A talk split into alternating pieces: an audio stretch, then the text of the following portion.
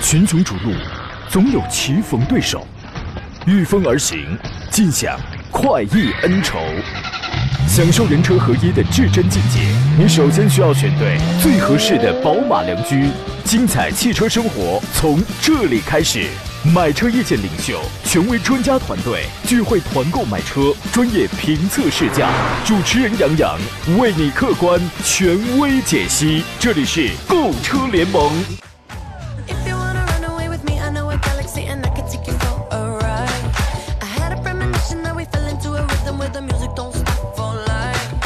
来，诸位，欢迎在礼拜四的上午时间如约收听山东交广此刻开始为全山东的朋友进行直播的购车联盟节目。我是杨洋，在济南问候全省的 T 呃七十人朋友啊。日历呢翻过了新的一页，生活开始了新的篇章。四月的第一天了。可谓春光明媚啊！大好春天呢，咱们一般啊，这个一边准备迎接马上到来的清明小假期，然后一边着手思考着假期过后四月应当如何开展工作。忙完明天呢，就是假期了，趁此好好的休整，回来加倍努力吧。今天节目呢，解答各位在选车还有买车这个方向上可能会遇到的一些问题，跟选车啊、挑车、买车相关的任何问题，您可以在今天一个小时的直播时间之内跟我们来进行探讨。直播热线呢是零五三幺八二九二六零六零或零五三幺八二九二七零七零。另外，您还还有啊各种网络互动方式可以收听啊，可以参与到我们的这个节目当中来。第一呢，可以在山东交广的公众号当中收听、收看我们此刻的音频与视频的直播啊，而且还可以发送问题。第二呢，可以通过杨洋侃车的公众号，现在以及节目以外的时间都可以找到我，通过这个平台加入到我的车我的这个车友群。另外呢，您还可以在抖音账号当中搜索“杨洋侃车”，第一个杨是木字旁，第二个杨是提手旁，单人旁侃大山的侃。我现在正在开通直播啊，欢迎进到直播间里来之后呢，欢迎互动，欢迎点赞，欢迎评论就可以了啊。今天做场宾呢是来自北京戴通汽车科技的总监何正茂何德官人，你好，戴官人。你好，听众朋友，大家好。最近呢，陆陆续续发布的新车会逐渐的多起来，有的会在啊四月底的上海车展上发布，有的呢其实大概有十五款左右吧，十五到十八款好像是都会在车展之前会陆续发布啊。比如说呢，这个最近短短的几天呢，就陆续见到了两款。我们先给诸位留出酝酿呃发言的这个时间来。抖音直播间里，我我只要刚一开，就有朋友开始提问，我都我你我都已经看到了啊，大家这个不要着急。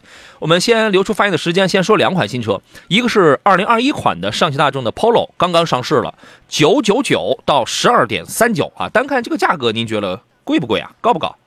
呃，定价肯定还是高的。对于作为这台这个呃入门级小车来讲的话，呃市场的接受度包括可选的横向来来比较，可选车型还是挺多的。所以说这台车型，呃，我觉得定价还是高，上市肯定是会有优惠。对，你看啊，九九九这个是一个，这个不是治感冒的啊，这个是一个一点五升的手动版。然后你如果要买一个一点五升的一个自动挡的标配的话，那么应该花十万九千九。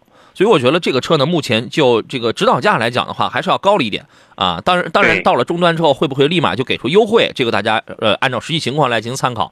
那么这一次呢，新款二零二一款的变化主要是在配置的调整上，同时新车也换了一个新的 logo 嘛，呃，全新的扁平化的这个品牌的 logo，看上去还是蛮有科技感的。包括这个呃原本在呃屁股右边的那个 Polo 的字符也被挪到了尾巴 logo 的下方。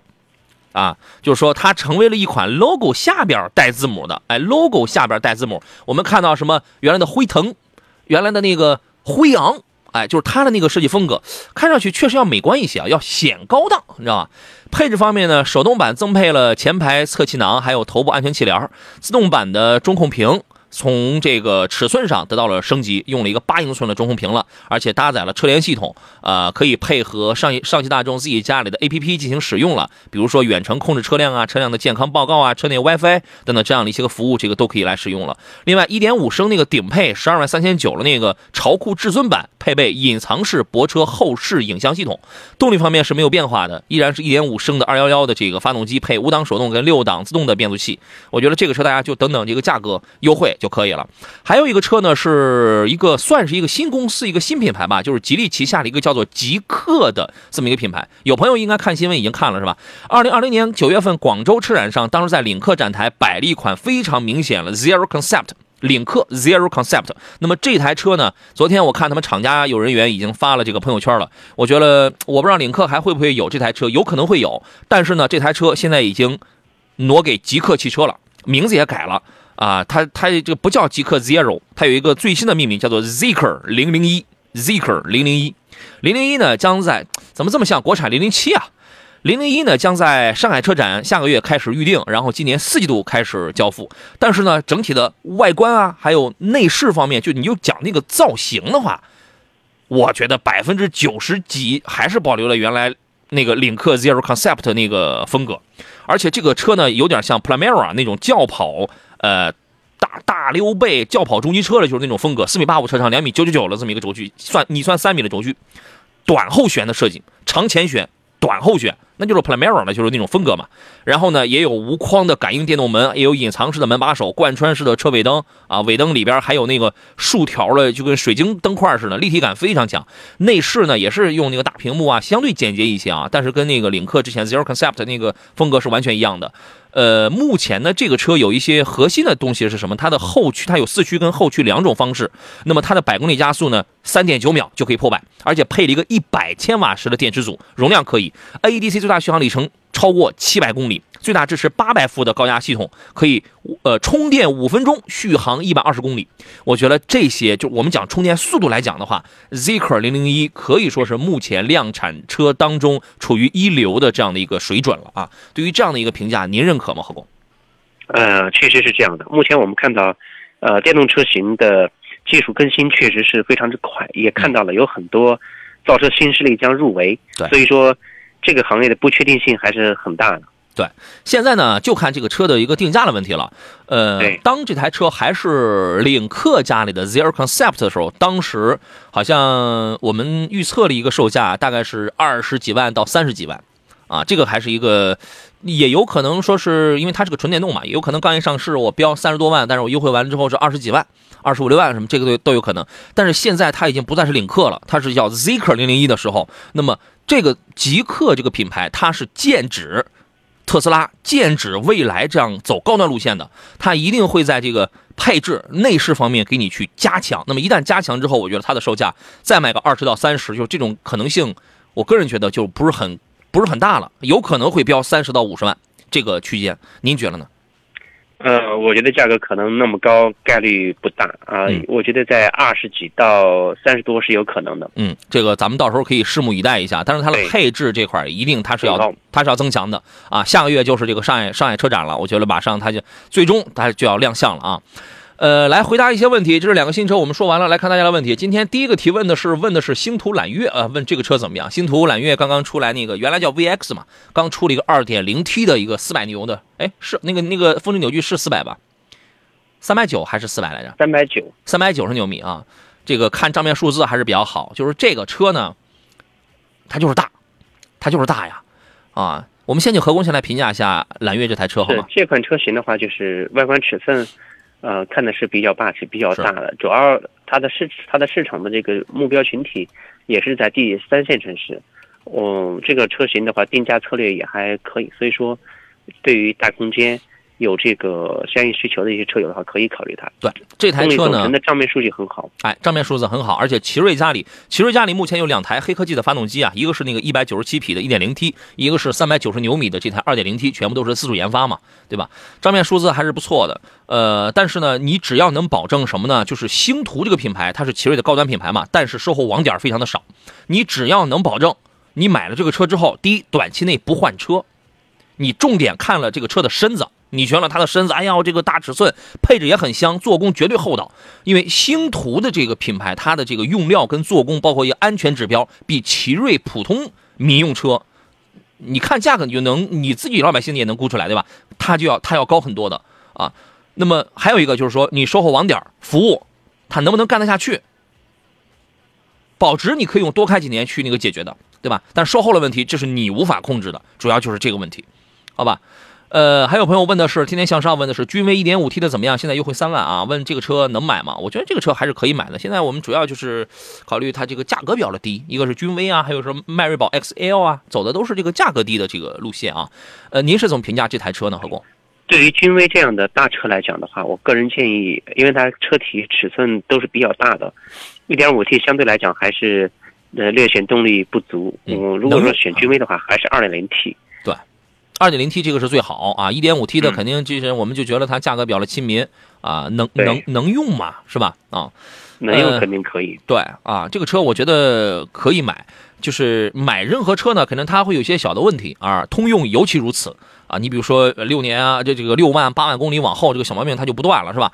但是呢，你要你一定要结合你的预算，它不是说我们花了没有花很多的钱，你现在你花很多钱你买到了车，它都。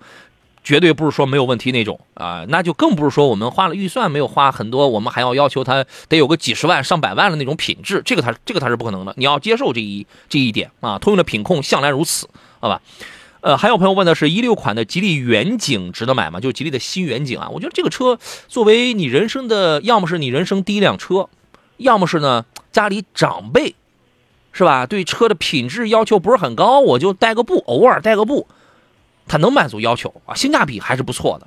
但是你如果想说我这个要追求什么更高品质啊，恐怕它不是太具备啊。何工怎么看这台车呢？呃，是的，我我觉得，因为现在的话，横向来对比，主要是看选车的这个需求。横向一比的话，我们可选的车型范围就很多。如果喜欢的话，这种车型我觉得可以先先去试试。嗯这个有朋友在发微信给我发语音啊，不要发语音啊，这发语音我是这个我没法听，好吧？这个我我们节目我是没法去听你语音的，我也没有那么多时间，直接编文字或者直接翻译好文字发给我啊。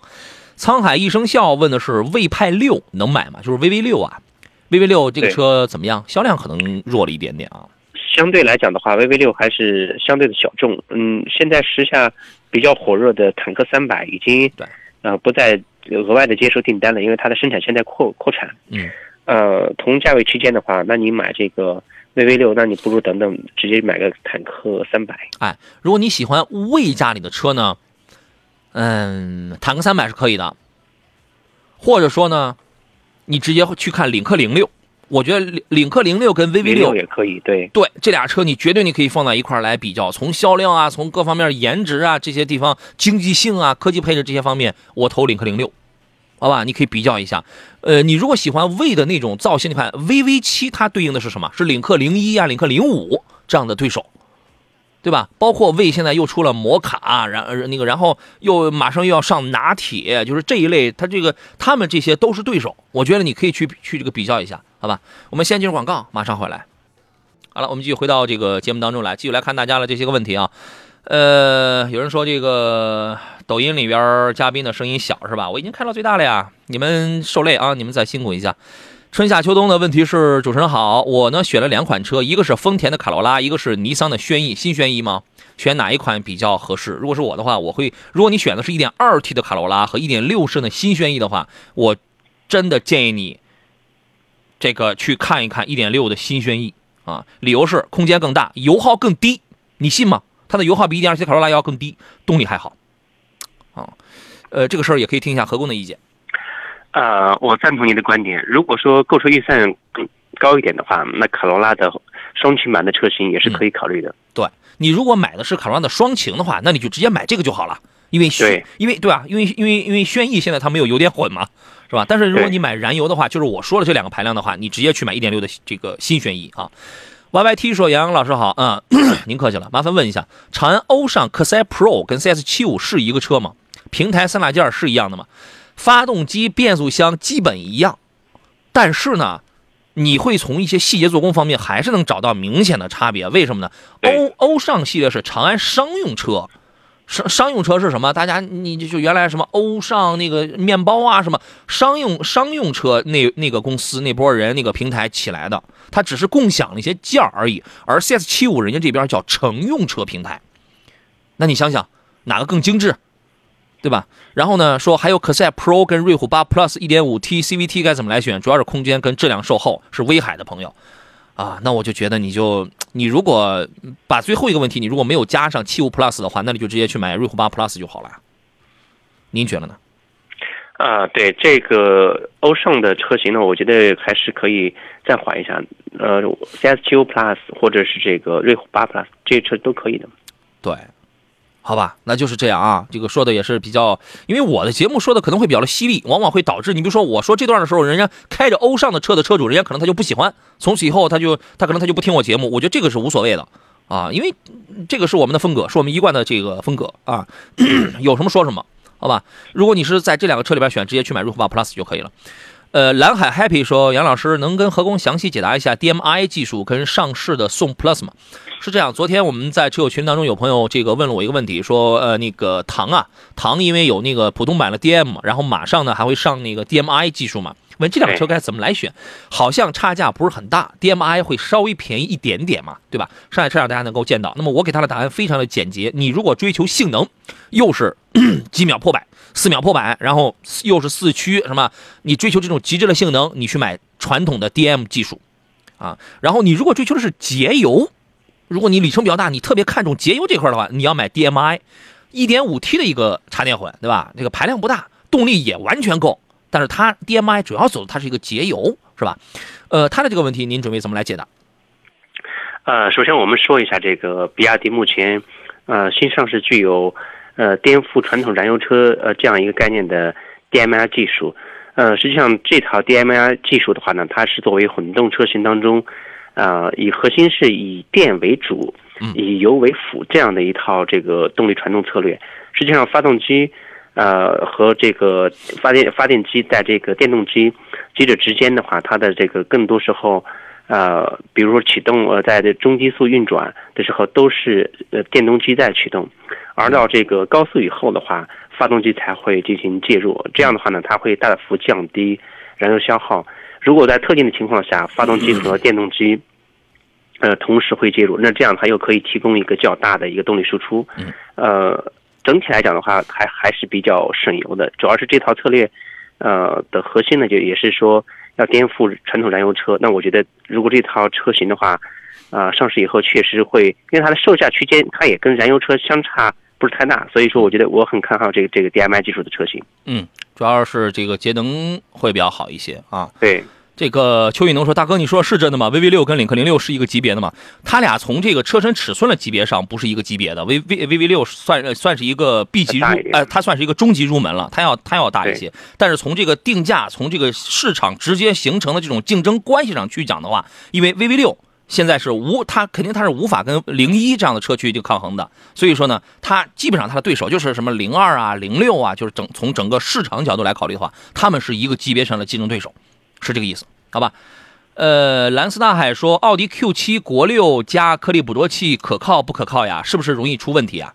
奥迪方面的这个颗粒捕捉器的这个这个这个这个听到了这方面的负面，可能是不是暂时来讲要少一些？我们看到现在的话，由于这个很多车友很担心，呃，这个由于国六 B 的车型，它更多都是有燃油颗粒 GPF 和颗粒捕，就是燃油颗粒捕捉器。嗯。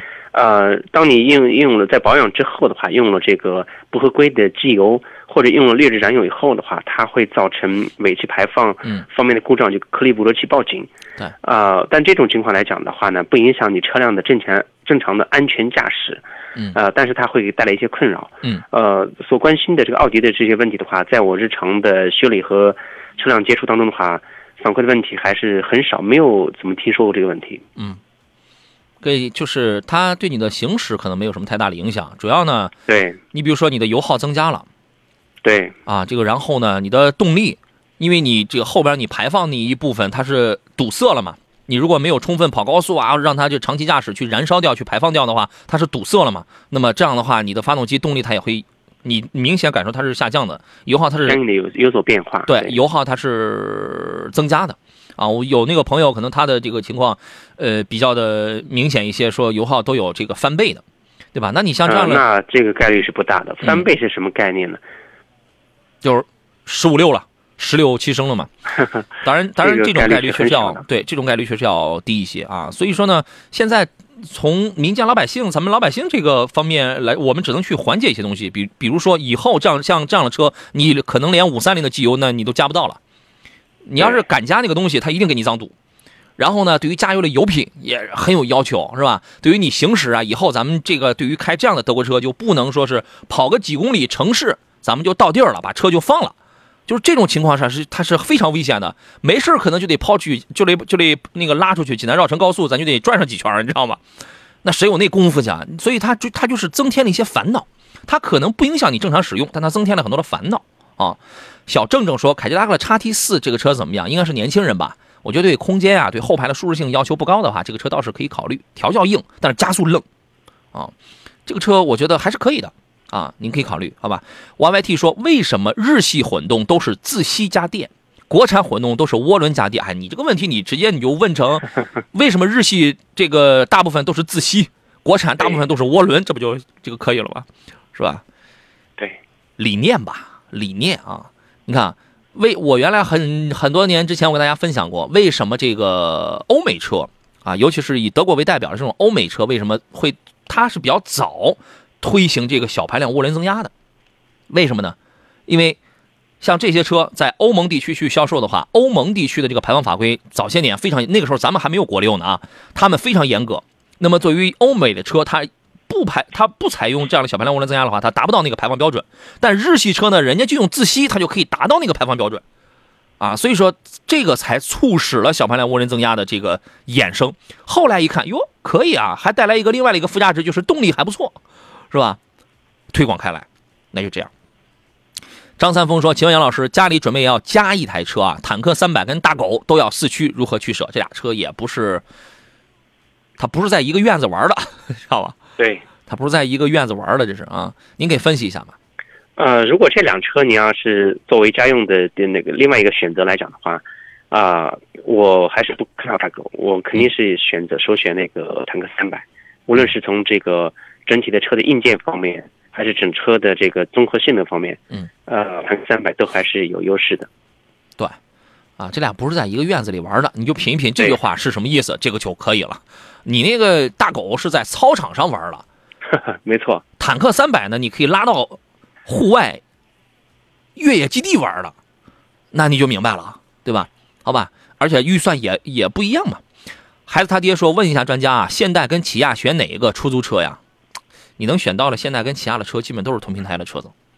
是的，现代起亚它本身的呃设计，包括这个基因方面的话，啊、是百分之九十九的相同，没有什么大的差别。嗯好吧，我我觉得这个真的没有什么差别啊，都是同平台的。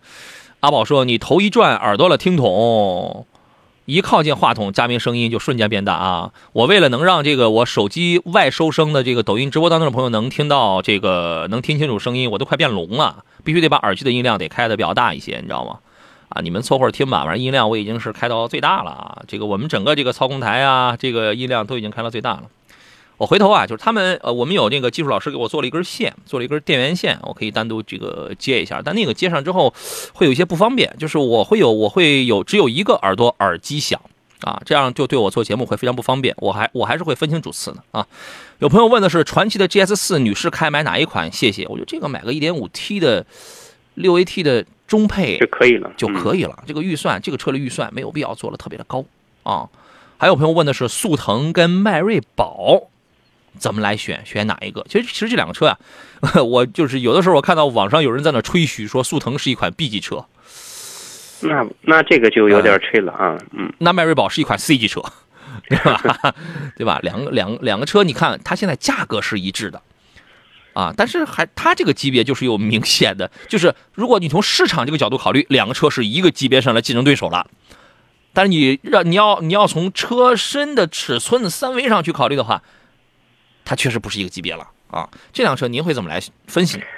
呃，迈锐宝 1.5T 的车型尺寸，呃，相对来讲的话，比这个速腾要大一圈，它是跟迈腾一个级别的，所以说，啊、你要同价位区间去选来，如果家里面啊、人口比较多的话，嗯那迈锐宝肯定是一个首选，空间比较大，选车嘛，肯肯定是求的舒适，然后使用各方面来讲都是 OK 的。对，呃，然后速腾呢，这个车型如果说你小年轻就两口人，家里面有三口之家的话，那嗯这个速腾也是够用的。嗯其实如果是小年轻年轻人的话，这个迈锐宝的车风啊，其实要非常运动，对吧？是，我觉得迈锐宝啊，确实是一个，它是一呃这个 XL 啊，它是一个性价比很高的选择。但是你在买之前，我真的我要奉劝你一句，就是你一定要好好研究，你要去买了这一家 Chevrolet 的这个 4S 店，它的售后服务是怎么样的？因为他们经常会扯皮，你知道吗？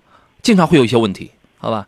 就是免得因为服务不行，你回来你说，哎，当时我很后悔我买了他们家的车，啊，但是它的性价比高。OK，先进广告，马上回来。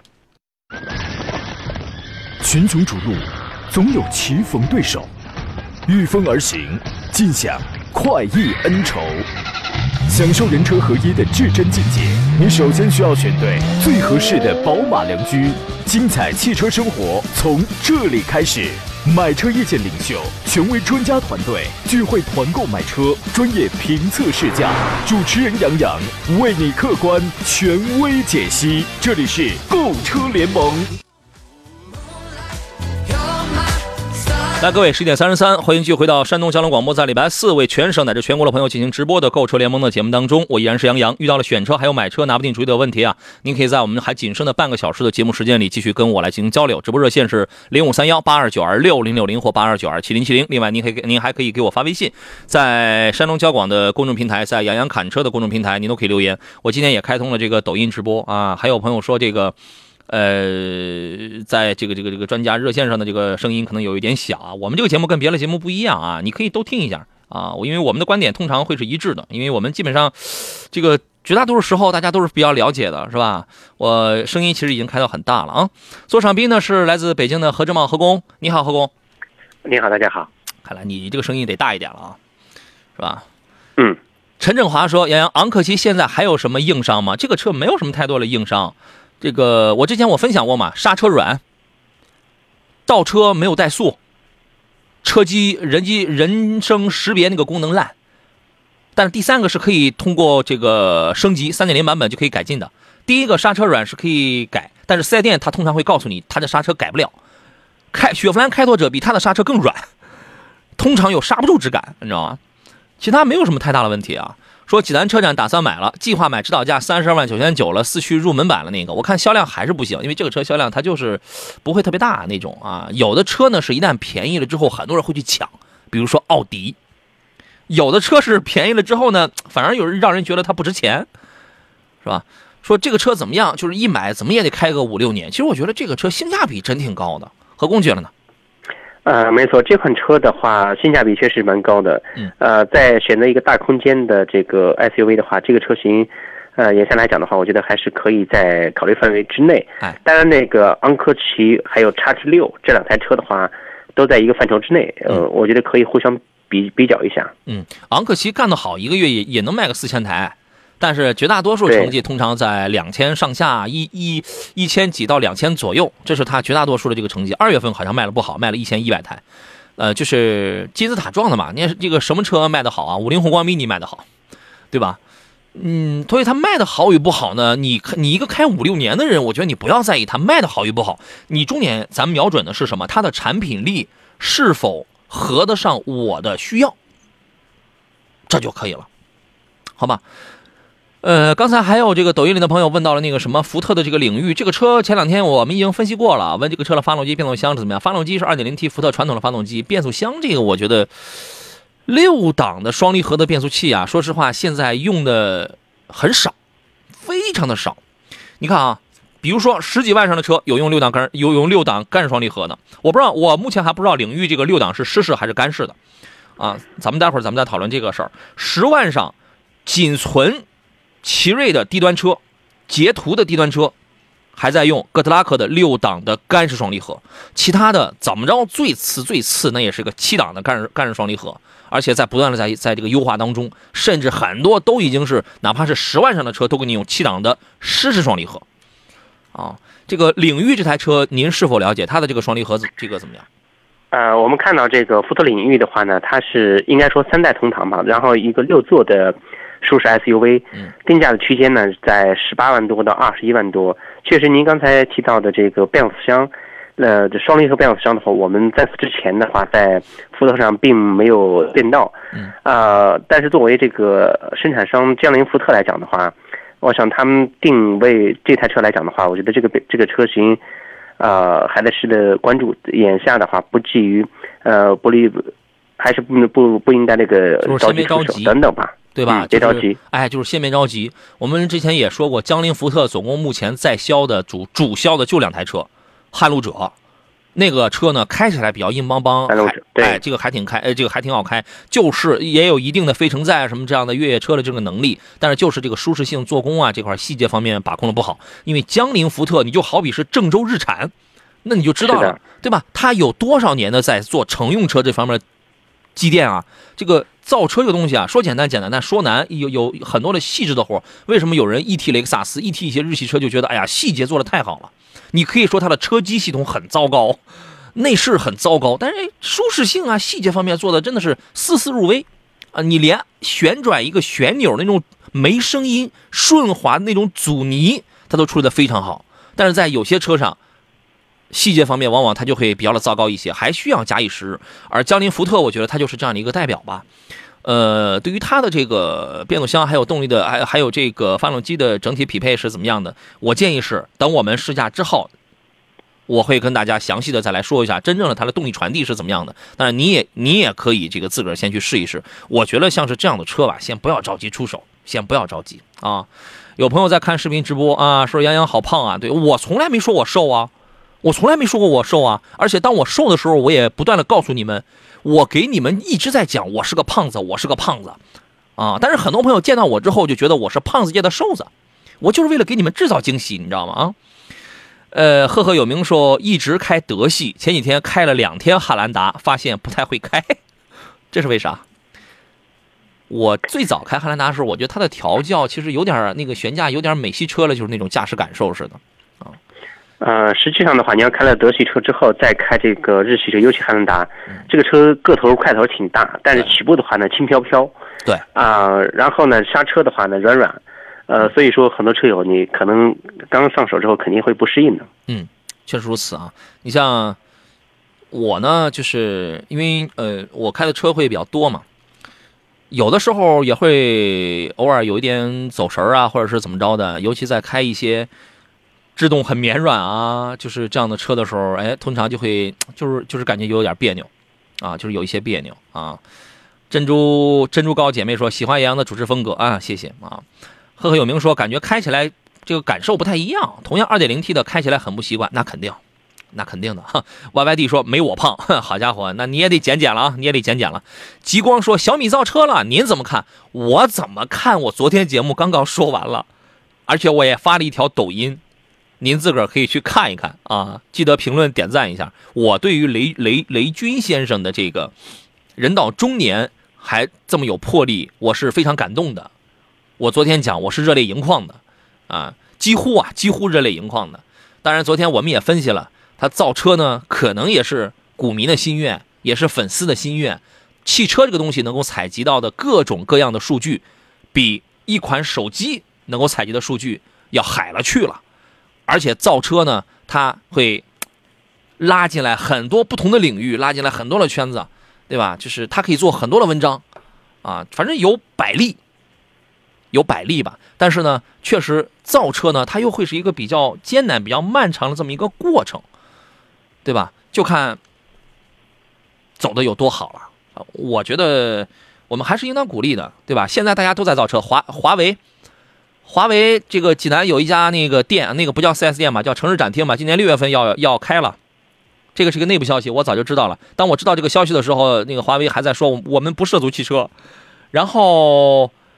这个，但是你看，很多的这种科创、这种科技企业，他去造汽车，往往他很多，他绝大多数他是一个保守的办法，他是跟跟别人要么是代工，要么去这个入股参股这样的，去这个合作的。但是小米呢，人家说他是要全资，它要拉通，嗯，何工怎么看这个事儿？发表一下您的观点吧。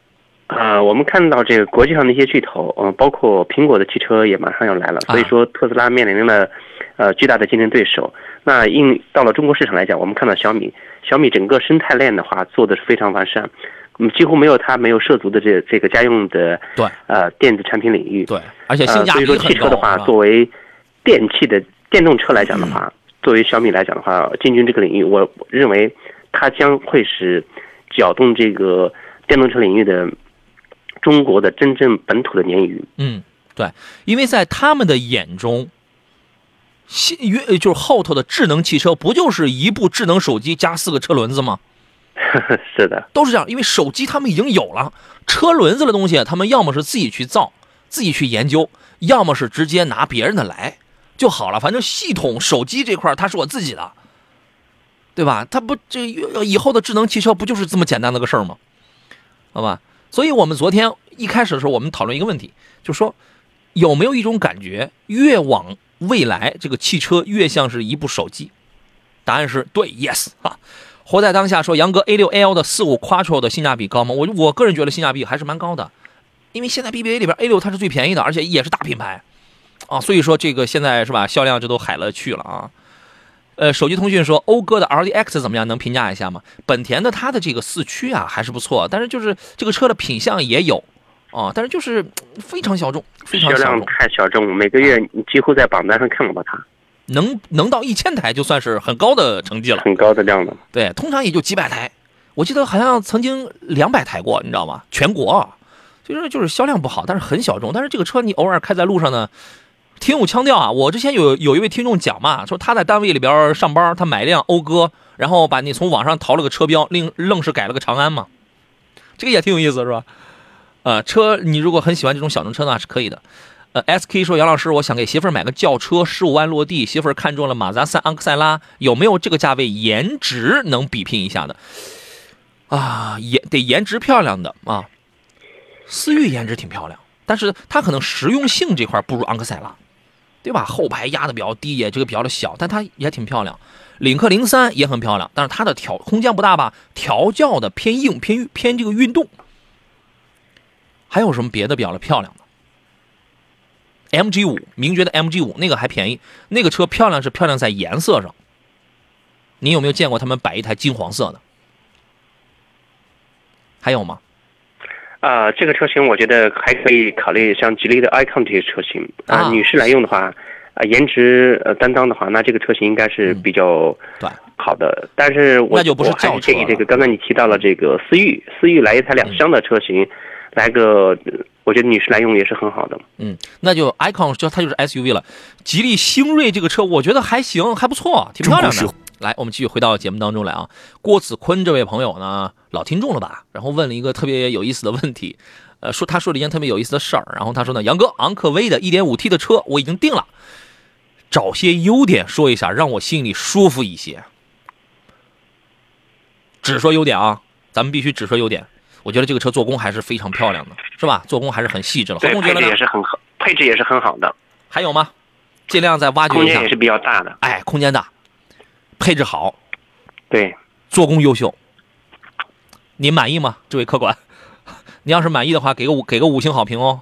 说说缺点咱们可以收着，你说优点这个咱们这还不会吗？我们还能挖掘十个优点，我跟你讲，是吧？哼，这个车，呃，跑起来也是挺稳健的，一点五 T 的油耗也不会特别的高。可以了，可以了，可以了，编这个实在是编不下去了，你知道吗？啊，买了就好好开着啊，买了就好好开着。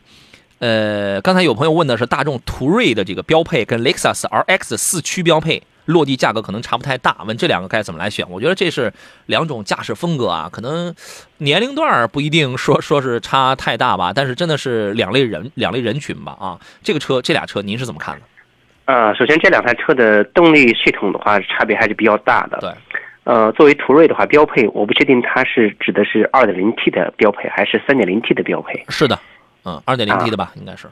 如果说选择 2.0T 标配的途锐和雷克萨斯的 RX 车型两车之间的话，呃，如果说呃这位车友年龄大一点，然后偏居家，嗯那么我建议就选雷克萨斯 RX，比较省心，后期各方面你你你都没有太多的顾虑。对，如果是年轻人的话，那么这个途锐的话可能。呃，会作为它的首选，动力表现各方面虽然 2.0T，但是驾驶起来的体验各方面也都还好。对，它的底盘响应啊，这种支撑性啊，要稍微的带点运动吧。对，要舒适当中，其实这样的车还是侧重于舒适的，舒适当中带点运动吧。然后呢，这个开起来比较的稳健。而 X 呢，它你看以舒适为主啊，比较的省心，它是走这个路线的。好，呃，L L L Z Z 说，杨老师，迈腾的三三零豪华跟亚洲龙二点五哪个更推荐啊？家庭跟商用都是兼顾的。嗯，这两个车您会怎么分析呢？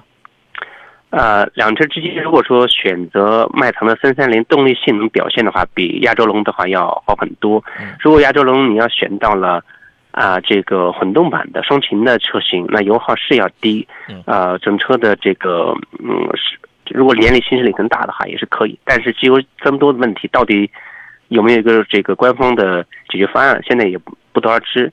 所以两车之间呢，我个人还是更倾向选择迈腾的三三零。这个车裸车基本上现在在十八九这样一个区间。嗯，朋友们，你们注意啊！我刚才一个字儿我都没讲，刚才是何工讲了这个机油增多跟乳化的问题，我不可能给他钱，我也不可能收买何工，故意去这样去讲，对吧？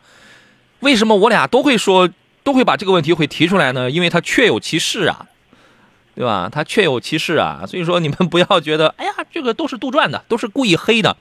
好家伙，我们有那么大的胆子，有有有那么大的能量，还能编故事吗？啊，他是有概率的，好吧？他是有的。哦，小二郎说：“杨老师，我最近呢想买个奇骏呢，不知道该不该入手。我个人觉得呀，应该是五六月份新款的奇骏就要出来了，但是价格肯定没那么大的优惠。那么如果你在这种情况下，我觉得呀，一点五 T 那个三缸的奇骏出来之后，一定会有它话题会有很多，真正去买的短期之内它不会很多。那么呢？”我们去买那个两点五的吗？一点五 T 之外，我现在只知道还有两点五升、二点零升、二点零 T 有没有？我我现在我还不确定。那么它作为新车，是配置、中控的造型都有提高，颜值它都有它都有提高，但价格肯定它没有下降的，对吧？那么冲着这个去的话，就现款的这个奇骏，实际上这个价格已经挤不出太多水分来了。我个人觉得挺好，买个现款就挺好，除非你是属于那种什么呢？不甘心。你是属于那种不甘心的朋友，我就我就想买个新的，那我那你就再等等，对吧？啊，因人而异啊，好吧。呃，李的问题是，你好，沃尔沃 x C 六零智远版落地大概是三十七万多啊，跟奥迪 Q 五相比，同样的价格差不多啊。对，家用一年一万公里，哪个可能要好一些？嗯，这个你怎么看？啊，如果一年一万公里左右家用的话，那么我肯定还是建议选择这个奥迪的 Q 五 L。为啥？呃，目前来讲，二一款的 Q 五 L 四零四五，它的发动机硬件是完全相同，而且这台车呢，整体的呃动力表现和油耗，相相对于叉 C 六零来讲的话，它表现要好很多。嗯。啊，我个人觉得这个两台车我都试过，我的一个女士朋友买了叉 C 六零，嗯，几个男同胞呢都是选了这个 Q 五 L，。嗯。